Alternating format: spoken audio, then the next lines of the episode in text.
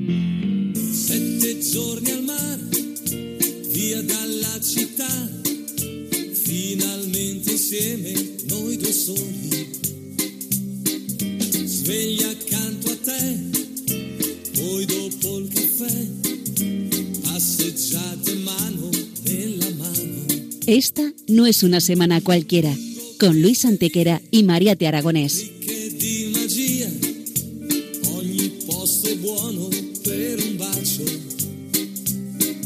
Hola a todos, bienvenidos una vez más al programa Esta no es una semana cualquiera en Radio María, con un servidor de ustedes Luis Antequera. y Mariate Aragonés.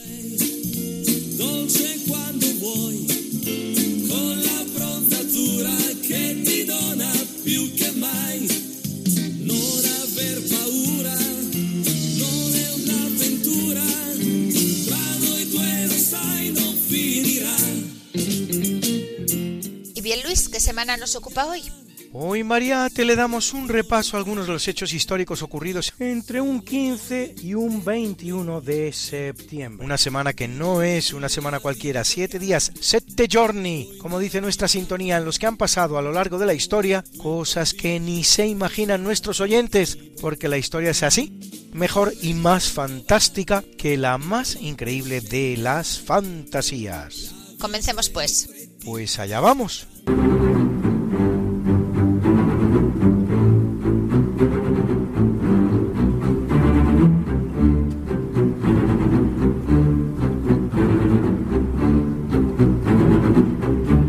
Es una semana importante, lo van a ver ustedes en la historia del Imperio Romano y por ende en la del cristianismo. Y es que en el año 14 Tiberio es confirmado como emperador romano por el Senado. Durante el año 16 de su reinado, en la lejana prefectura de Judea, dentro de la provincia de Siria, tiene lugar un acontecimiento al que en ese momento nadie da la importancia que tendrá luego en la historia, al ser crucificado en Jerusalén un inquietante profeta por nombre Jesús de Nazaret, que se reclama el Hijo de Dios y que ha reunido en torno a sí a un importante número de seguidores, poniendo los cimientos de lo que será la más grande revolución de la historia, la del cristianismo.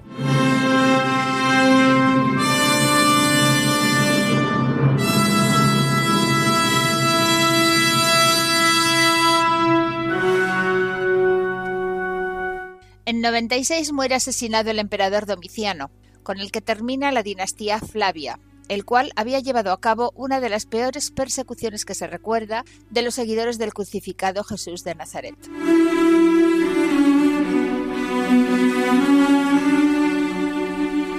Y en 324, en la batalla de Crisópolis, en la actual Turquía, Constantino el Grande derrota a Licinio y se proclama único emperador de Roma. Él será justamente quien, mediante el edicto de Milán del año 313, despenalice definitivamente el cristianismo, posibilitando que 67 años después se convierta en la religión oficial del imperio, cosa que consumará mediante el llamado Edicto de Tesalónica o Cuntos Populos a todos los pueblos el emperador español Teodosio.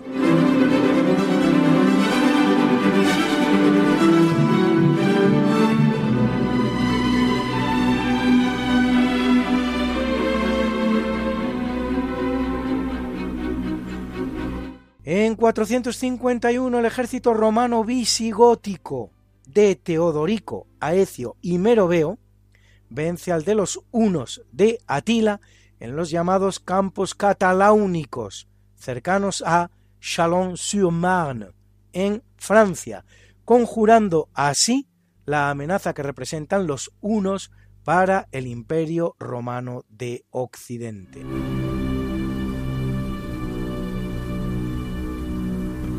Para Roma representa una prórroga de 25 años hasta que cae definitivamente, cosa que ocurre cuando el Érulo Odoacro vence al último emperador romano de Occidente, Rómulo Augustulo.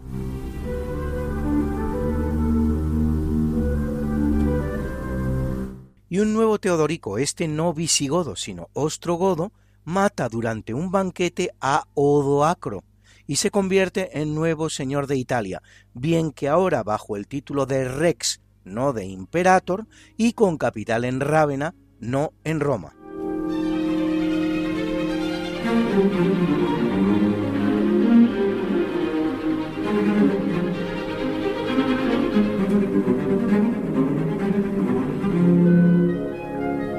En 672, a la muerte de Recesvinto, es elegido rey de la España visigoda Bamba. Durante su reinado hará frente a las rencillas entre católicos hispanoromanos y arrianos visigodos, así como al primer intento de penetración islámica en la península, acontecido en 672, 40 años antes de que se produzca el definitivo. En 680 cae enfermo, recibe la tonsura eclesiástica y es sucedido en el trono por Herbigio, contra todo pronóstico sana, pero no vuelve al trono, sino que se retira al monasterio de los monjas negros de San Vicente, en Pampliega, provincia de Burgos, donde morirá en 688.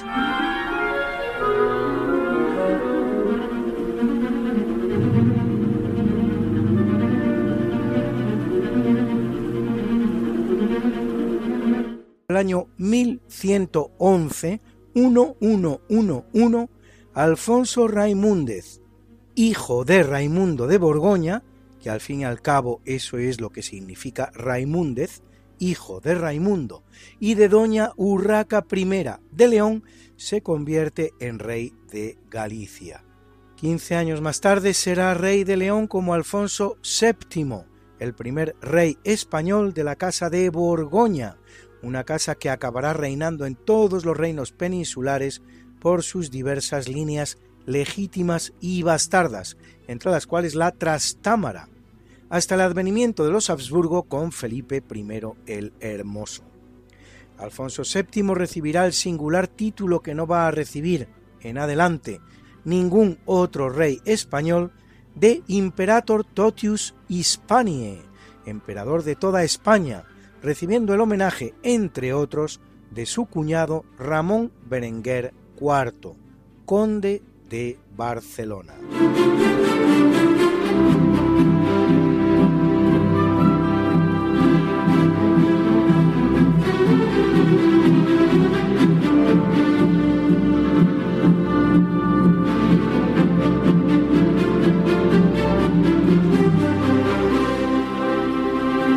En 1480, mediante la bula Exigit sinceras devotionis affectus, el Papa Sixto IV establece en España el Tribunal de la Inquisición, un tribunal que va a convertirse en uno de los principales instrumentos de la leyenda negra española, colocado siempre en el centro de toda descripción que se haga sobre la España de los siglos de oro, como si no hubiera habido ninguna otra cosa.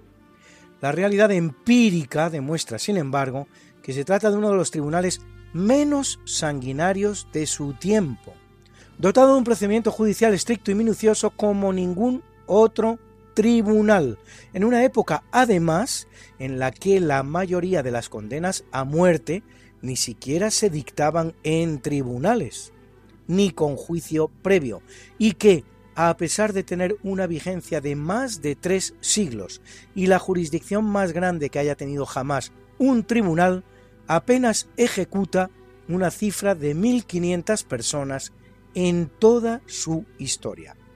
Solo en París, durante la noche de San Bartolomé y sin juicio previo, se elimina a 20.000 protestantes hugonotes y sin salir de París, durante la Revolución Francesa, el número de ajusticiados será más de 10 veces superior, 17.000, a los condenados por el Tribunal de la Inquisición durante sus tres siglos de historia. En la Francia moderna, por seguir en el mismo país, desde 1950 hasta 1977, anteayer como quien dice, han sido ejecutadas en la guillotina más de 100 personas, y las condenas a muerte en el país vecino han sido objeto de exhibición pública hasta 1939, no hace todavía un siglo.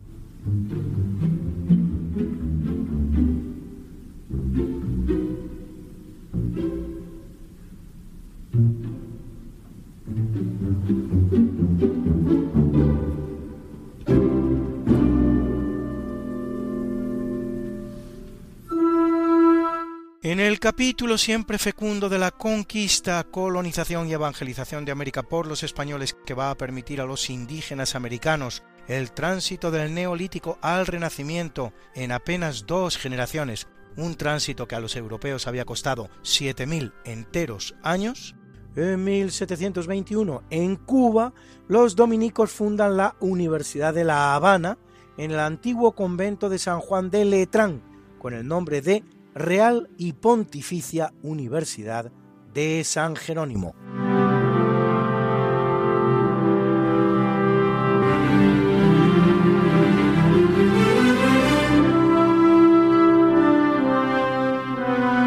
y en 1810 la Casa de Estudios de San Buenaventura de Mérida, fundada en 1785, se convierte en Real Universidad. Hasta 1827 España habrá fundado en América casi 30 universidades, más desde luego que las que había en la península y más que cualquier otro país del mundo. Haciendo posible todos ellos y muchos más tres siglos de pax hispana sin precedentes en la historia americana, la cual, una vez que España abandone el escenario, conocerá más de dos centenares de conflictos, tanto civiles como entre vecinos.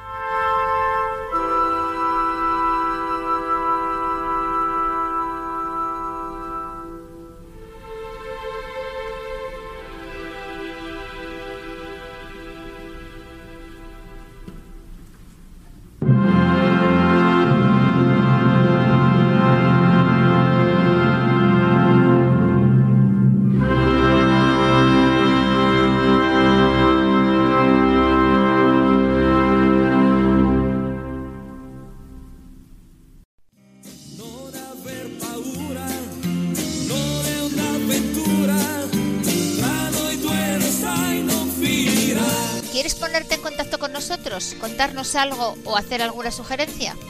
Puedes hacerlo por correo electrónico escribiendo a Esta no es una semana cualquiera, sin puntos, ni guiones ni espacios, arroba radiomaria.es. Esta no es una semana cualquiera, arroba radiomaria.es.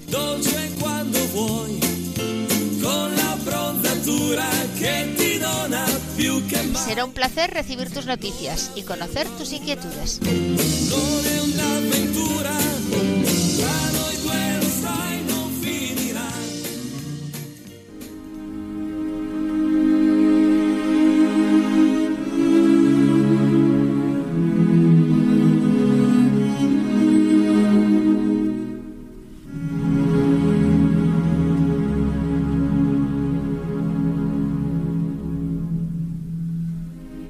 En 1575 zarpa de Nápoles rumbo a España la galera Sol, que será apresada por los corsarios argelinos. En ella, dos hermanos, un tal Rodrigo y un tal Miguel, por apellido Cervantes. Miguel intentará escapar en hasta cuatro ocasiones de la celda en la que es encerrado en Argel pero al final no conocerá la libertad hasta que en 1585 redondos años después los frailes trinitarios paguen los 500 escudos de su rescate, cosa que curiosamente ocurre también en semana como esta.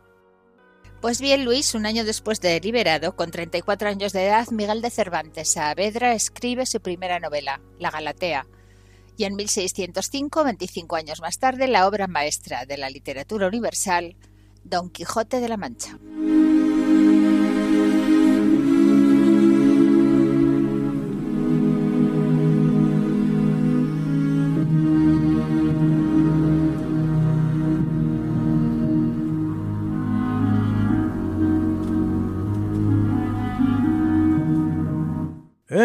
1676 es elegido Benedetto Giulio Odescalchi, más conocido como Inocencio undécimo, vicentésimo cuadragésimo papa de la Iglesia Católica, que reina trece años, al que toca lidiar con la candente cuestión de Colonia.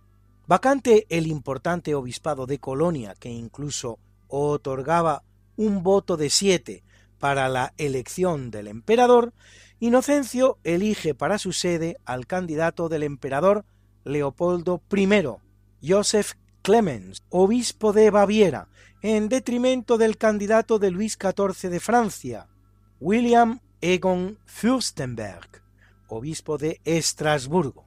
En represalia, Luis XIV ocupa la ciudad papal de Aviñón, hace prisionero al nuncio papal y hasta amenaza de separarse de Roma. La cosa, por fortuna, no irá a mayores.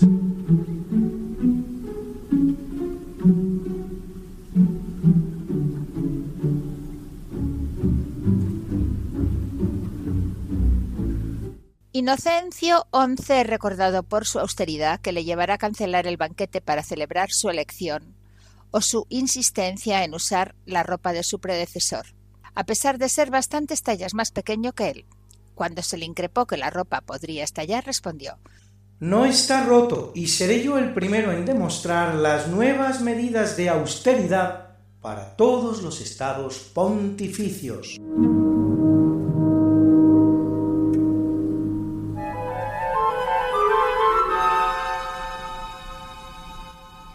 En 1714 llega a Gran Bretaña Jorge de Hanover, elegido rey de Gran Bretaña con el nombre de Jorge I a la muerte de Ana de Inglaterra, la última Estuardo, muerta sin sucesión a pesar de haber dado a luz 19 niños.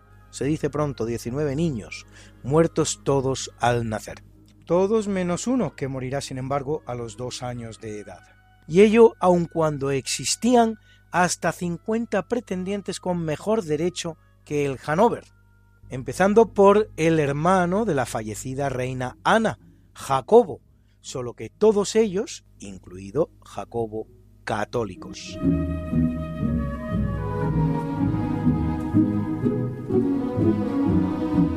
Semejante desafuero, Luis, será posible en virtud de la llamada Ley de Establecimiento de 1701, que impedía reinar a un católico y que tres siglos después sigue vigente, haciendo imposible, incluso a día de hoy, que un católico pueda ser rey en el Reino Unido.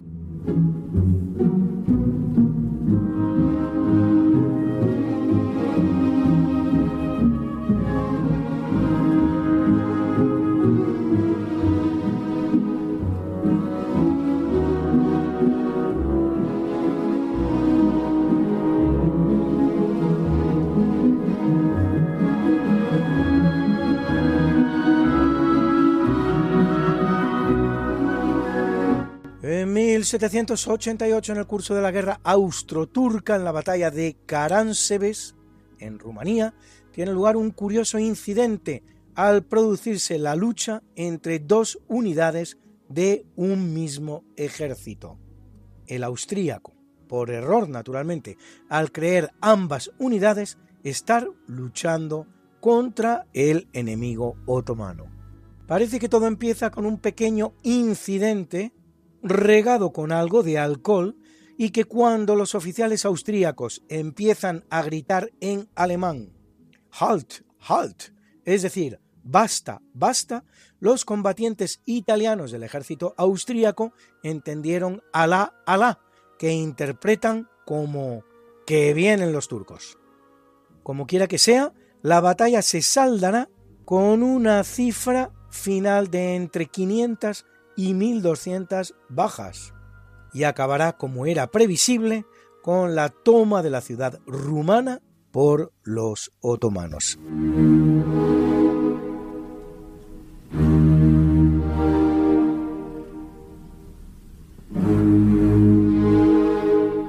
En 1870, en el marco de la guerra franco-prusiana, tiene lugar el sitio de París. Bismarck, Molke y Guillermo I tal vez en su cuartel general en el Palacio de Versalles, pero París resiste heroicamente durante 135 días, tras los cuales el gobierno provisional enviará a Jules Favre a negociar un armisticio con los alemanes.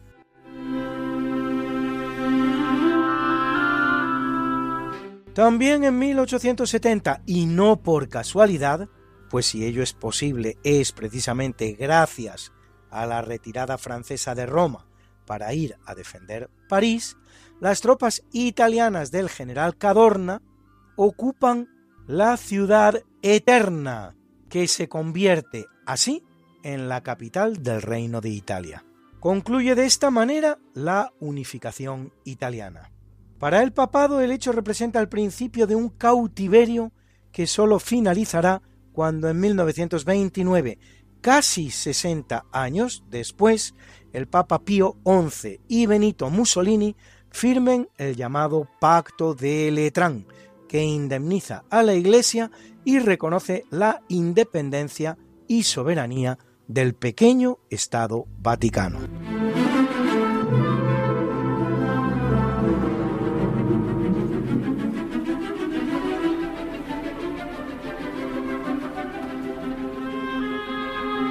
En 1931 a pretexto de una explosión en la línea férrea provocada por los propios japoneses, en lo que se da en llamar una acción de falsa bandera parecida a la que llevará ocho años después Alemania a declarar la guerra a Polonia autobombardeándose una estación radiofónica, Japón invade Manchuria, en China, zona rica en minerales y materias primas, y la declara independiente con el nombre de Manchukuo estableciendo un gobierno títere con el antiguo emperador de China, Puyi, como jefe de Estado.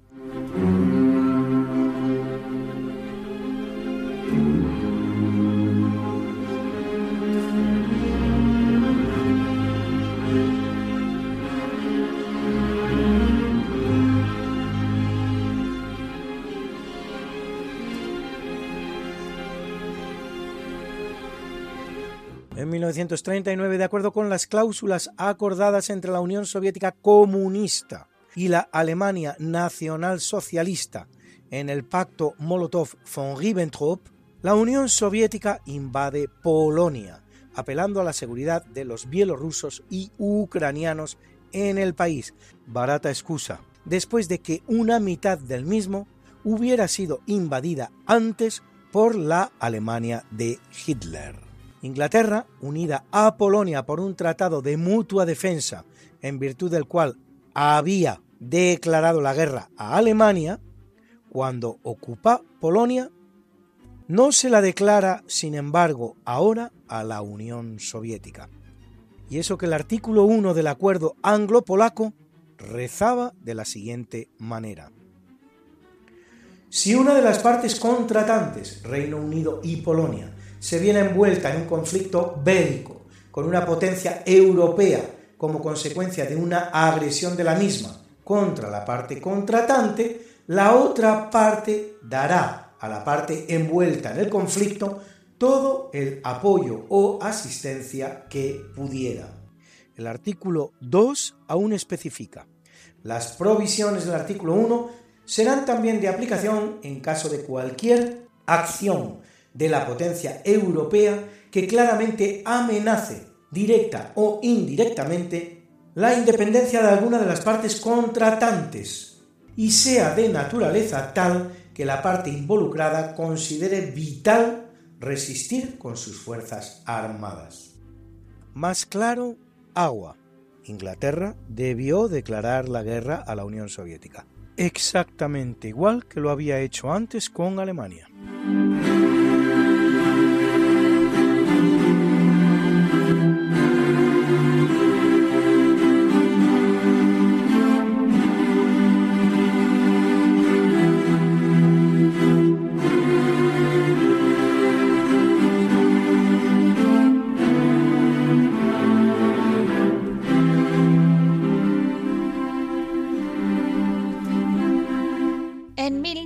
1987, ascendiendo el Sisa Pangma, el polaco Jerzy Kukuska se convierte en el segundo hombre, después del italiano Reinhold Messner, en coronar todos los 8000, es decir, los 14 picos con altura superior a 8000 metros que existen en la Tierra, a saber, El Everest con 8.848 metros, el más alto.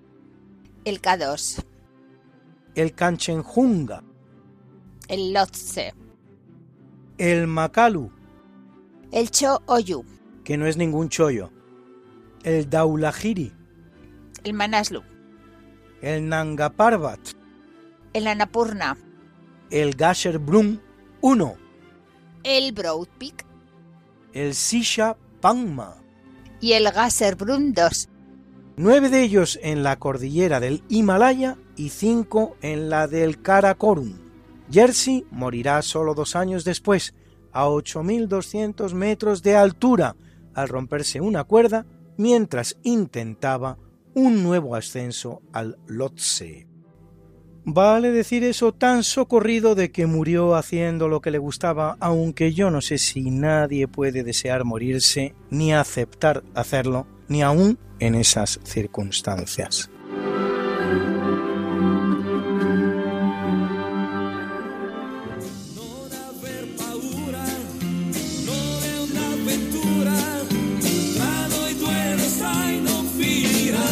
Esta no es Una semana cualquiera. con Mariate Aragonés Y Luis Antequera. la historia como es. Y no como nos gustaría que fuera.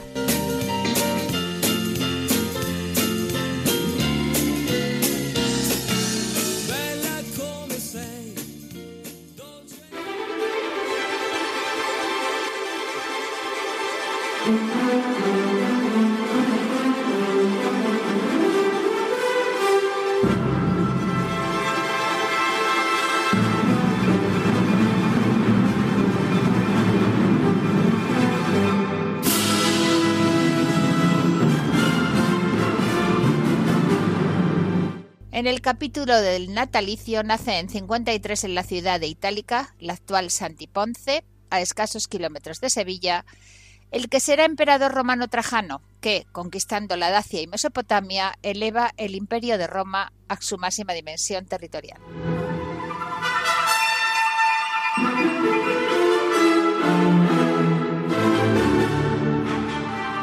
Tres son Mariate los emperadores españoles de Roma y los tres cruciales. Trajano, que lo lleva a su esplendor territorial. Adriano, que lo lleva a su esplendor cultural. Y Teodosio, que lo lleva a su esplendor religioso, con la elevación definitiva del cristianismo, como ya hemos visto, a religión del imperio.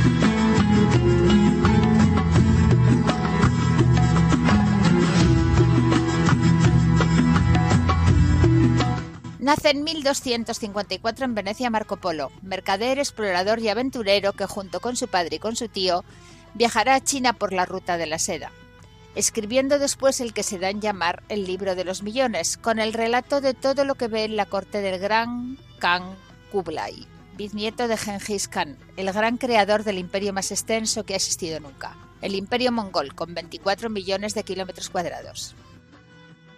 Lorena McKennitt dedica al viajero y comerciante veneciano esta maravillosa canción.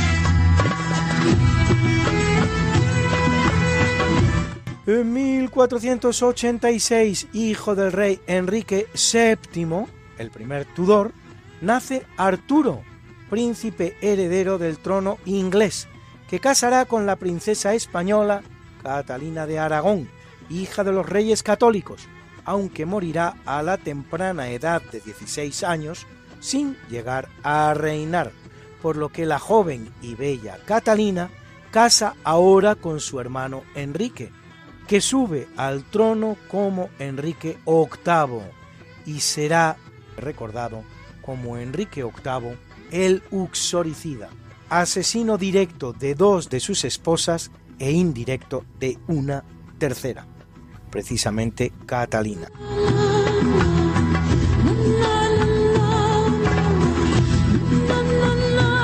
Encaprichado por la cortesana Ana Bolena, Enrique terminará abandonándola. Y ello a pesar de ser una reina muy querida de los ingleses, a los que, siendo regente por hallarse Enrique en Francia, Catalina salvará en 1513 de una invasión escocesa, presentándose en el campo de batalla Sito en Flodenfield, a pesar de hallarse embarazada de un hijo que nacerá muerto, a lomos de un caballo y pronunciando una arenga que aún hoy es recordada.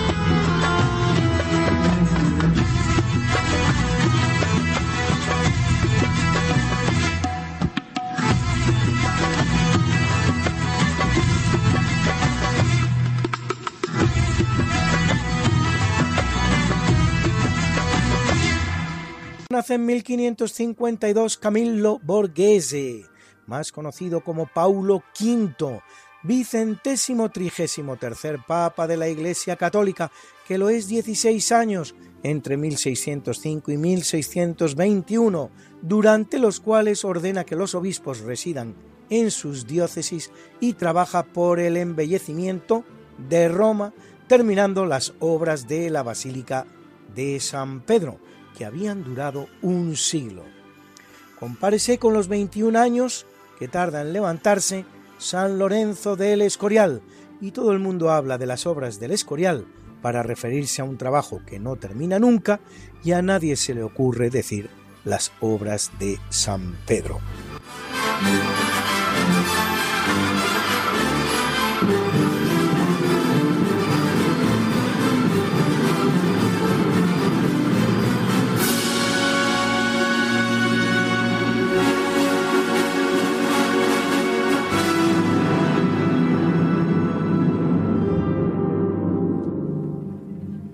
Nace en 1870 Julián Besteiro, político del PSOE, que junto con Venceslao Carrillo y el coronel Casado da... El 5 de marzo de 1939, 27 días antes de que termine la Guerra Civil Española, un golpe exitoso contra la República, para impedir la continuación de una guerra que, aunque ya perdida, políticos irresponsables y antipatriotas como Negrín, eso sí, desde París, pretenden prolongar para que enlace con la Segunda Guerra Mundial.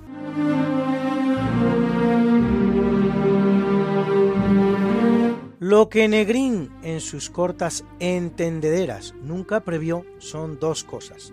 Primero, que la guerra mundial aún tardaría cinco largos meses en comenzar un coste impagable para los soldados de la República que aún permanecían en España, no como él, que realizaba la impertinente propuesta desde París.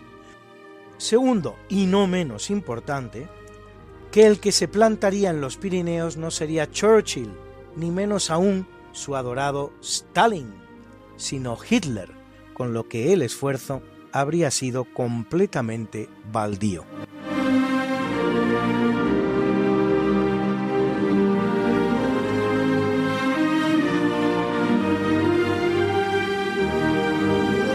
En 1874 en el Reino Unido el compositor británico Gustav Holst, autor de obras como El himno de Jesús o la Sinfonía de los Planetas, cuya parte dedicada a Júpiter está sonando ahora como parte de nuestra banda sonora.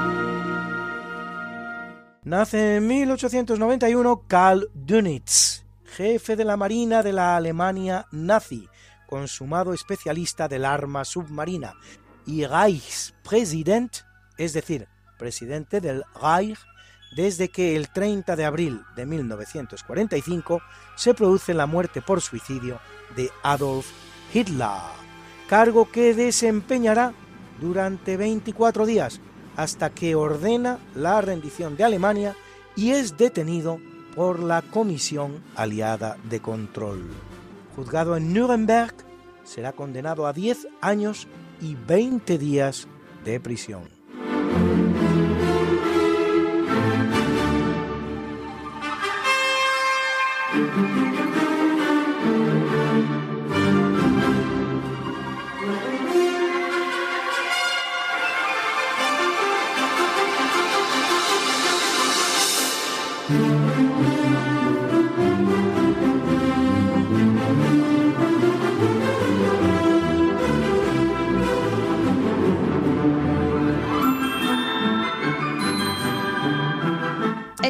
1944 nace la gran Rocío Jurado, cantante española de carácter inolvidable en temas como Como yo te amo o Es irrepetible ese hombre.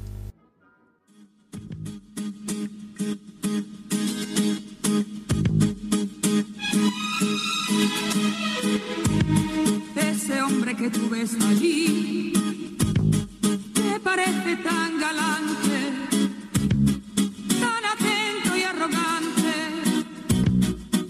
conozco como a mí.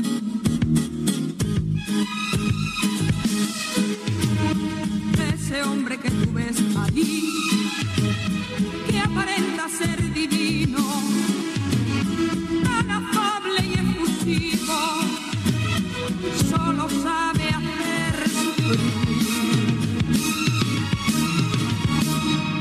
Es un gran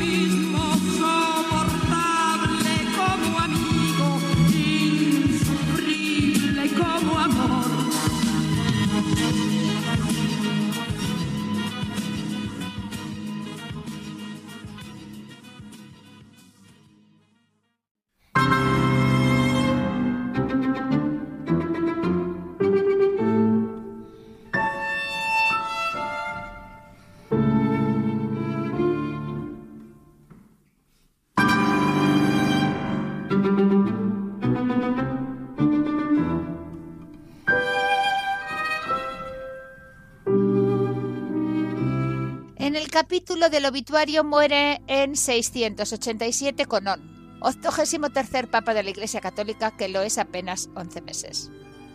Su elección pretendía ser una tregua en la lucha que desplegaban entre los dos grandes partidos eclesiásticos del momento, los seguidores de Pascual y los seguidores de Teodoro. Si bien al morir Conón, y aunque lo hiciera de manera relativamente pronta, al parecer envenenado, su sucesor no sería ninguno de los dos, sino Sergio I.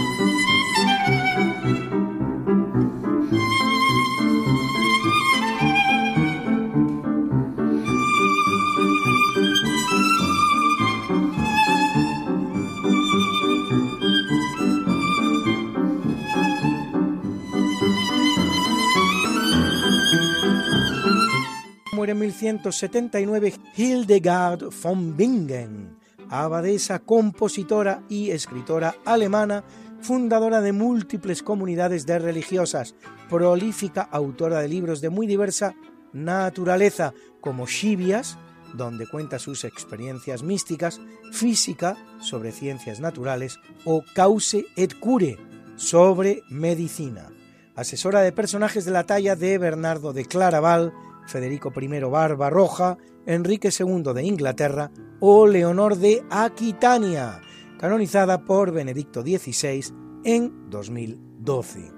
A su pluma debemos también canciones como este o Virtus Sapientiae, que interpreta para nosotros a capela el coro Accento, dirigido por su director titular, Aldo Cano.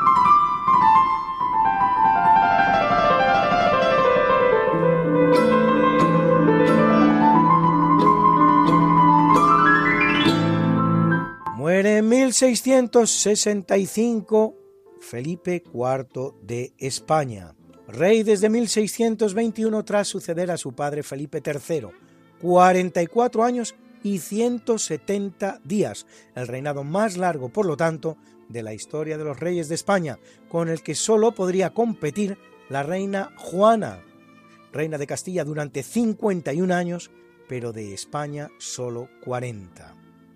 Perezoso para reinar, por lo que dejará la política en manos de sus validos como el conde duque de Olivares, no se hallaba, sin embargo, poco capacitado para ello, como demostrará en alguna ocasión.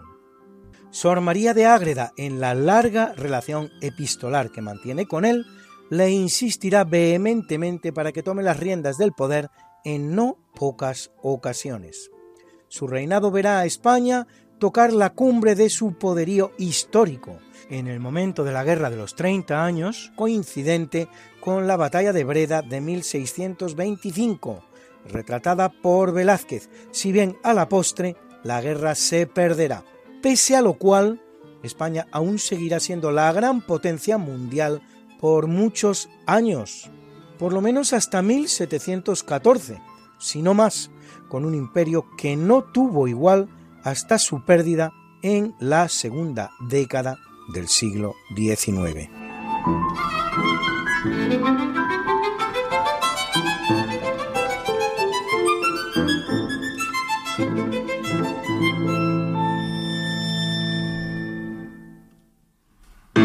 Muere en 1679 Juan José de Austria, precisamente uno de los 29 hijos bastardos de Felipe IV, este con la afamada y bellísima actriz María Calderón, de los que solo dos, el propio Juan José y Francisco Fernando, muerto a temprana edad, serán reconocidos por el rey.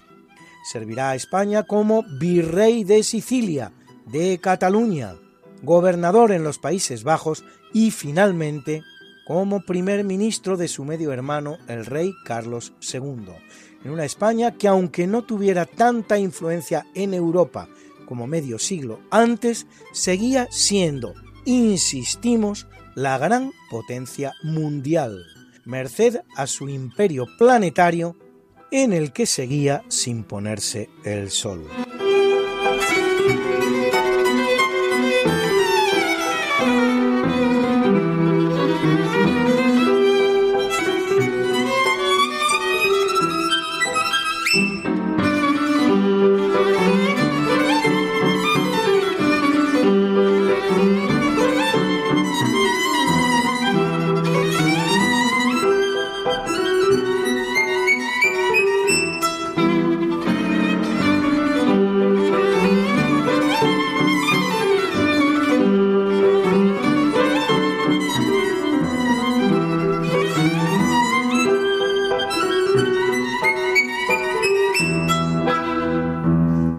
1791 Tomás de Iriarte, poeta español, uno de los grandes maestros del género de la fábula y músico también, autor de varias sinfonías que por desgracia se han perdido todas.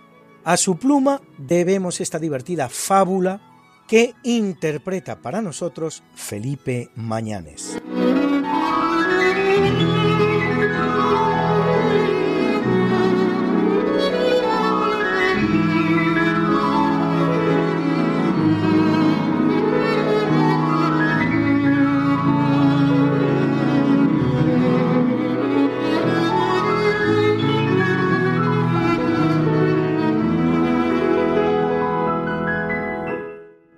Esta fabulilla, salga bien o mal, se me ha ocurrido ahora por casualidad. Cerca de unos prados que hay en mi lugar, pastaba un borrico, por casualidad.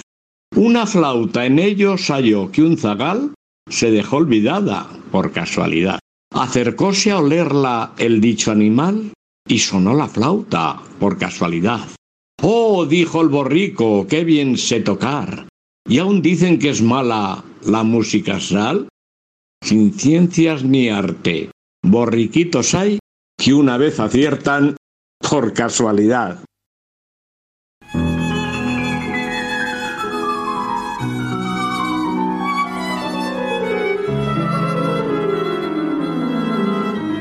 Y es un día de luto para la música, pues en 1908 muere el gran violinista español uno de los grandes de la historia, Pablo Sarasate, compositor de su maravilloso zapateado y de este homenaje a Rossini que está formando parte de nuestra banda sonora en este obituario.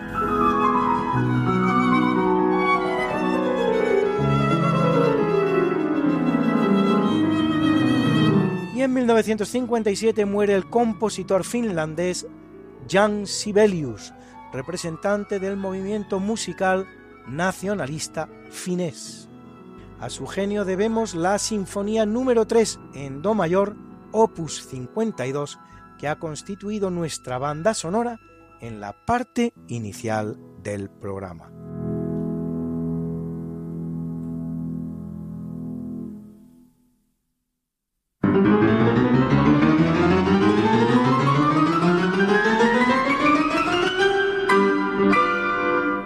Muere en 2005 Simón Wiesenthal, judío austríaco, uno de los más conocidos cazadores de nazis o cazanazis.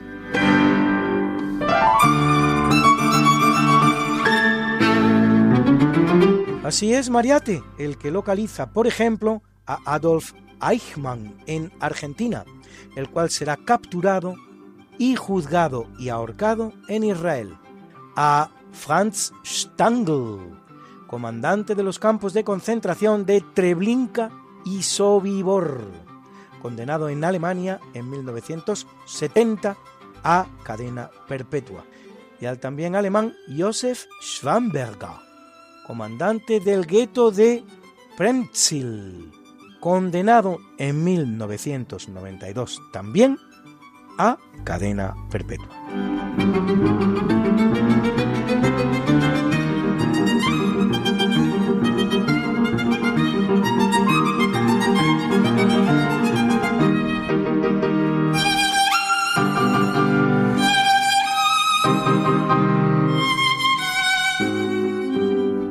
Y hoy, queridos amigos, estrenamos sección, un ratito con Alberto Hernández, donde Alberto Hernández nos va a contar, en muchos episodios de nuestro programa, escenas interesantes y divertidas de la historia de España, de la historia de Europa, de la historia del mundo, de una manera diferente, ya lo van a ver ustedes, y que les va a resultar muy interesante y agradable. Hoy nos cuenta Alberto por qué a los reyes españoles se les llama católicos, no a Fernando y a Isabel, sino a los reyes españoles.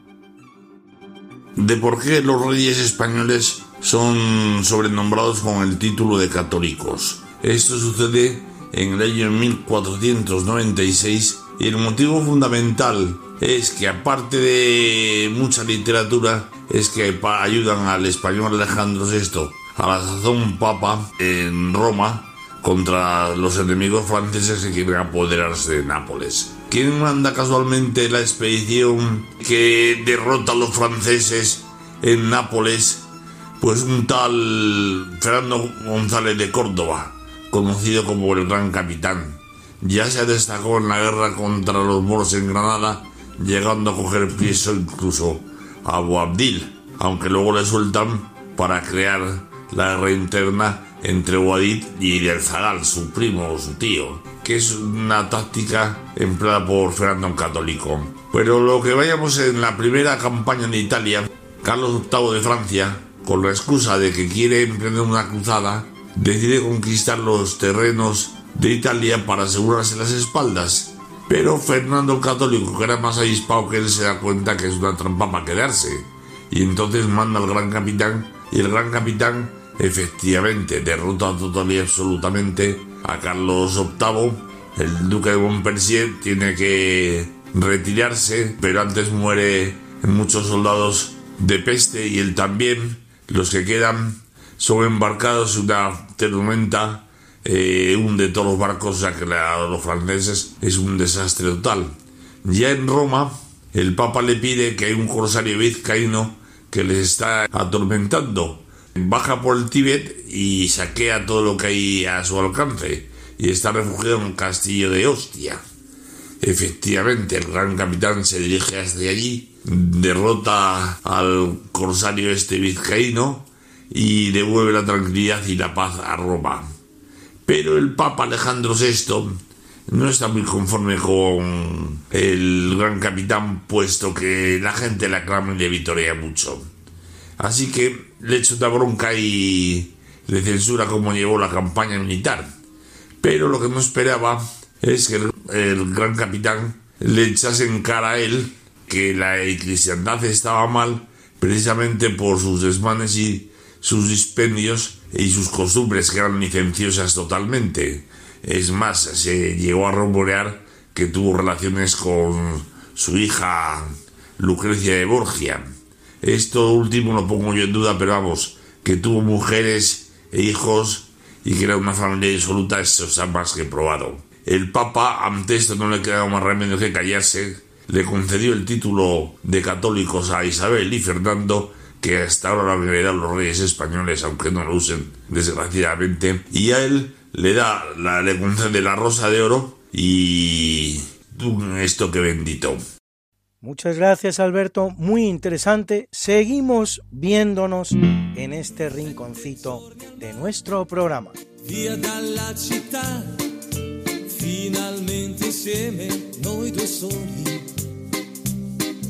Sveglia accanto a te, poi dopo... Y llegados a este punto de nuestro programa en el que se pone tristemente fin al mismo, no nos queda sino presentar la mucha buena y variada música que hoy, como siempre, nos ha acompañado.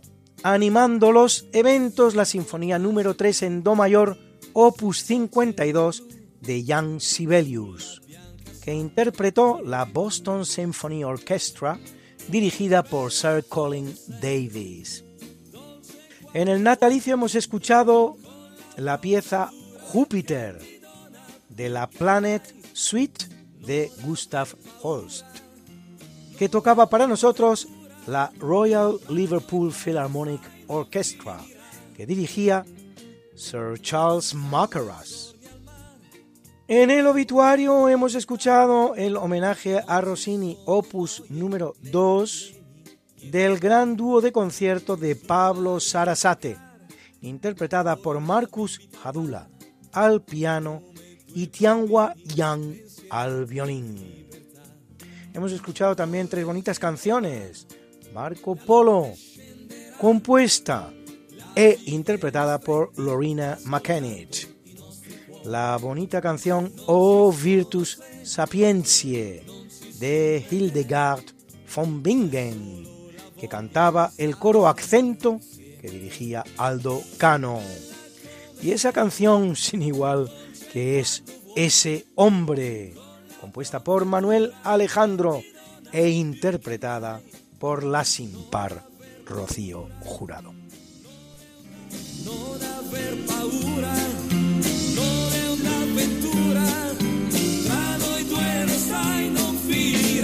Esta no es una semana cualquiera, a que teníamos razón.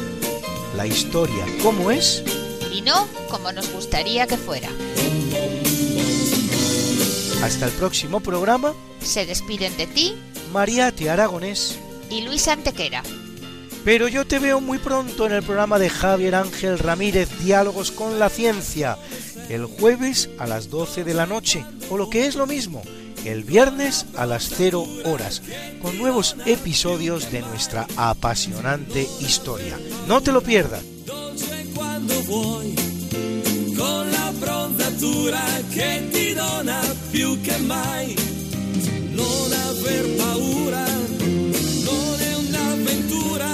Les hemos ofrecido en Radio María Esta no es una semana cualquiera, con Luis Antequera y Mariate Aragonés.